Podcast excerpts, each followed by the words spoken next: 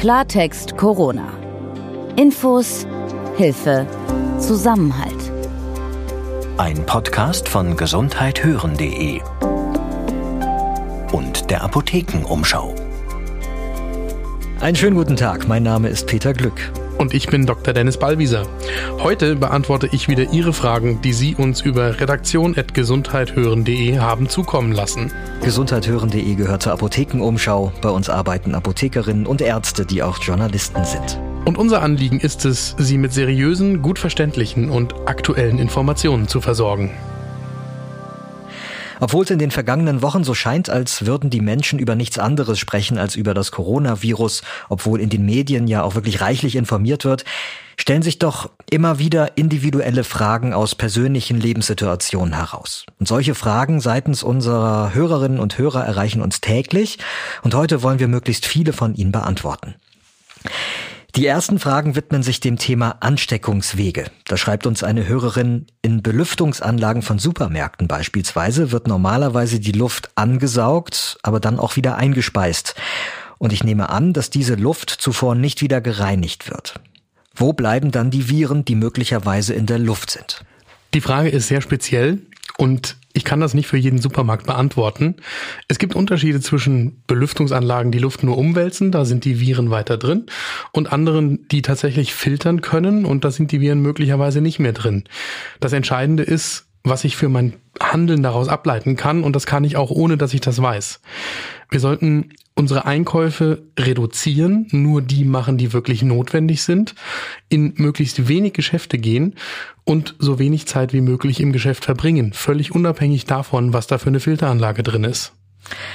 Die Frage eines Hörers aus Schwerin gehört da quasi dazu. Er fragt, wie wird das Virus genau übertragen? Man sagt durch Tröpfchen und Schmierinfektion. Aber wie verhält es sich eben mit der Atemluft? Die verteilt sich doch auch im Raum.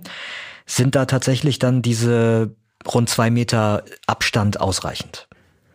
Die Tröpfcheninfektion meint, dass jemand, der das Virus hat, es ausatmet oder aushustet und dann steht es erstmal in der Luft. Da entsteht ein Aerosol, da sind feinste Tröpfchen in der Luft und wenn jetzt gar nichts passiert, dann sinkt das langsam zu Boden und ich würde es, wenn es zu Boden gesunken ist, dann auch nicht mehr einatmen.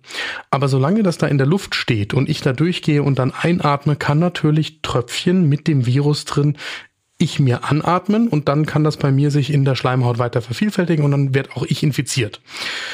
Und die Frage mit den eineinhalb oder zwei Metern, ja, wir gehen davon aus, solange wir uns kurz in einem Raum aufhalten, solange wir zum Beispiel weniger als eine Viertelstunde mit jemandem in einem Raum stehen und miteinander sprechen, dass diese eineinhalb bis zwei Meter ausreichen.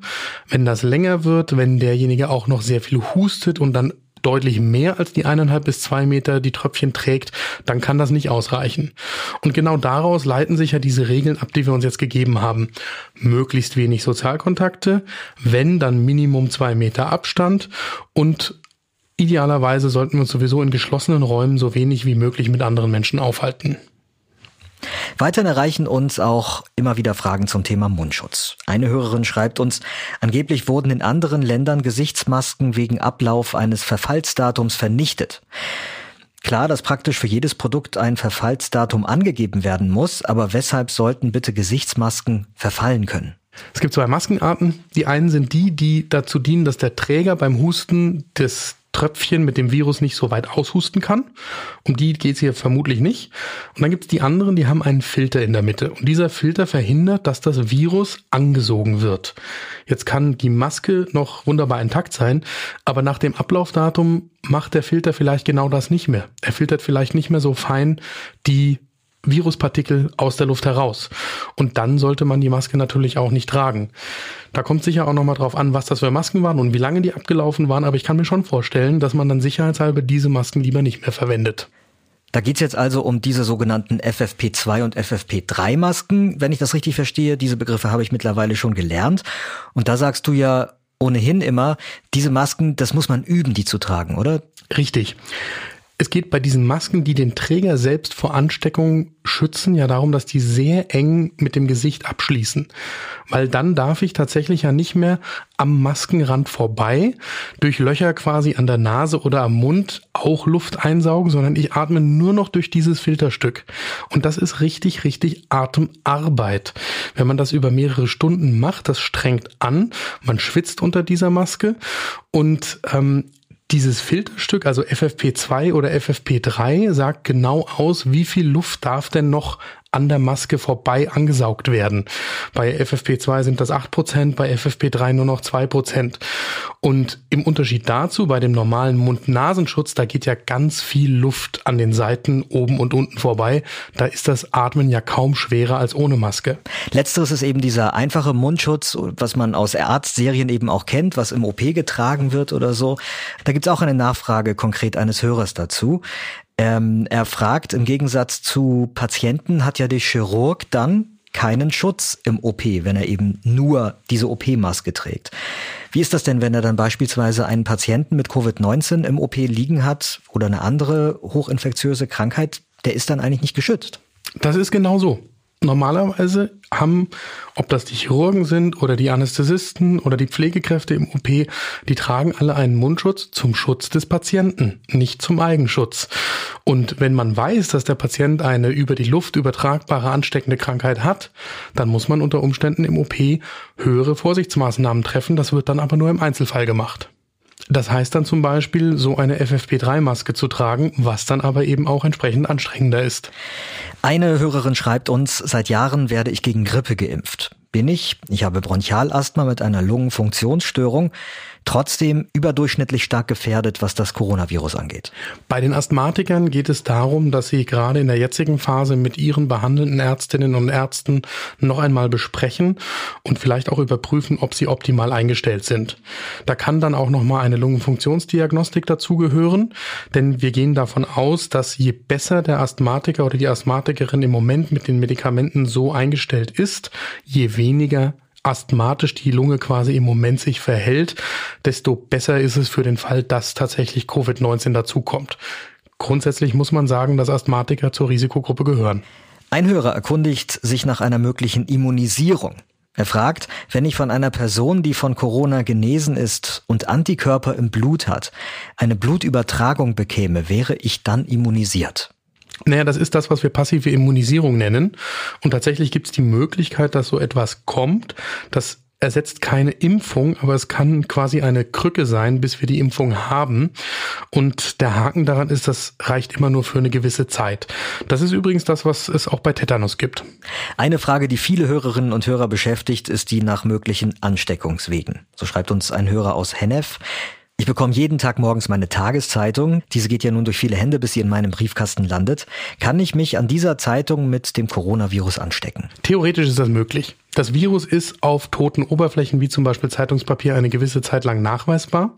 Das heißt aber noch nicht, dass das auch ansteckend ist. Und die Epidemiologen und die Virologen gehen ja im Moment ganz mehrheitlich davon aus, dass dieser Übertragungsweg kaum eine Rolle spielt.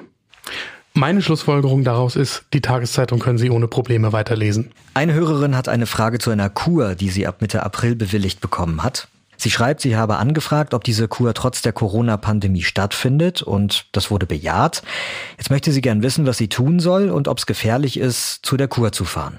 Das würde ich mir im Moment tatsächlich gut überlegen. Ehrlich gesagt überrascht es mich auch, dass die Kur im Moment stattfindet. Ich würde da nochmal mit meinem Hausarzt drüber sprechen, denn normalerweise fährt man ja nicht zur Kur, ohne dass man irgendeine Grunderkrankung hat. Und da würde ich das persönliche Risiko tatsächlich nochmal abwägen, ob die Kur im Moment so wichtig ist, dass ich sie jetzt brauche oder ob ich sie nicht doch verschieben kann. Der Frühling hält Einzug in Deutschland. Das bedeutet auch, viele Pollen sind in der Luft und viele Menschen leiden an Heuschnupfen. Eine Hörerin schreibt uns deswegen, sie leide seit Jahren, gerade im Frühjahr, unter Heuschnupfen verbunden mit einer Kreuzallergie und sie habe dann auch eine leicht erhöhte Körpertemperatur. Wie kann sie nun gesichert feststellen, ob es sich bei ihr um Heuschnupfen oder um Corona handelt? Ich kann das nachvollziehen. Ich habe nämlich auch Heuschnupfen und Heuschnupfensymptome sind schon anders als die von Covid-19.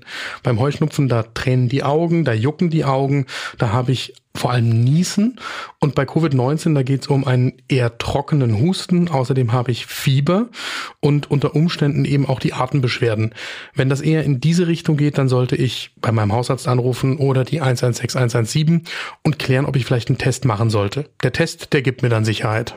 Dann gibt's noch eine Frage zum Thema Kontaktverbot. Eine Hörerin möchte wissen, ist es gestattet, dass ich, wenn die Sonne scheint, zum See fahre und mich dort in die Sonne lege, ganz allein und circa fünf Meter von anderen anderen Menschen entfernt? Und wenn es nicht erlaubt ist, warum ist das dann so? Das ist tatsächlich von Bundesland zu Bundesland unterschiedlich geregelt, wobei die Behörden jetzt von Woche zu Woche quasi immer restriktiver werden, was geht und was nicht geht. Im Vordergrund steht das Kontaktverbot und alles soll unterbleiben, was irgendwie dazu führen könnte, dass man vielleicht auch ungewollt in zu engen Kontakt mit anderen Menschen kommt. Das hat aber übrigens gerade auch der Pressesprecher der Polizei München in unserem Corona-Video-Podcast nachgefragt erklärt, den Sie auf der Website apothekenumschau.de anschauen können.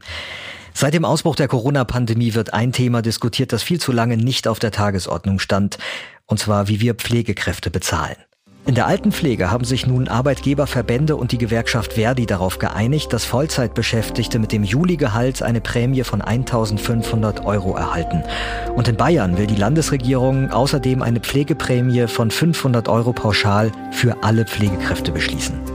Ich bin Peter Glück. Und ich bin Dr. Dennis Ballwieser. Und wenn Sie weitere Fragen haben, beantworten wir auch die in einer der nächsten Ausgaben sehr gerne. Und morgen sprechen wir zudem mit dem Präsidenten des Weltärztebundes, Professor Dr. Frank Ulrich Montgomery. Und wir fragen ihn, wie genau Schritte aussehen könnten, wieder zurück in unser gewohntes Leben. Stichwort Exit-Strategie. Ihre Fragen rund um Corona können Sie uns gerne jederzeit per E-Mail zukommen lassen. Unter redaktion.gesundheit-hören.de. Und auf welcher Plattform auch immer Sie Sie uns hören, wenn Ihnen unser Podcast gefällt, dann lassen Sie das gerne auch andere wissen, zum Beispiel mit einer guten Bewertung. Und abonnieren lohnt sich auch, dann wissen Sie sofort, wenn es eine neue Folge gibt. Klartext Corona. Ein Podcast von gesundheithören.de und der Apothekenumschau.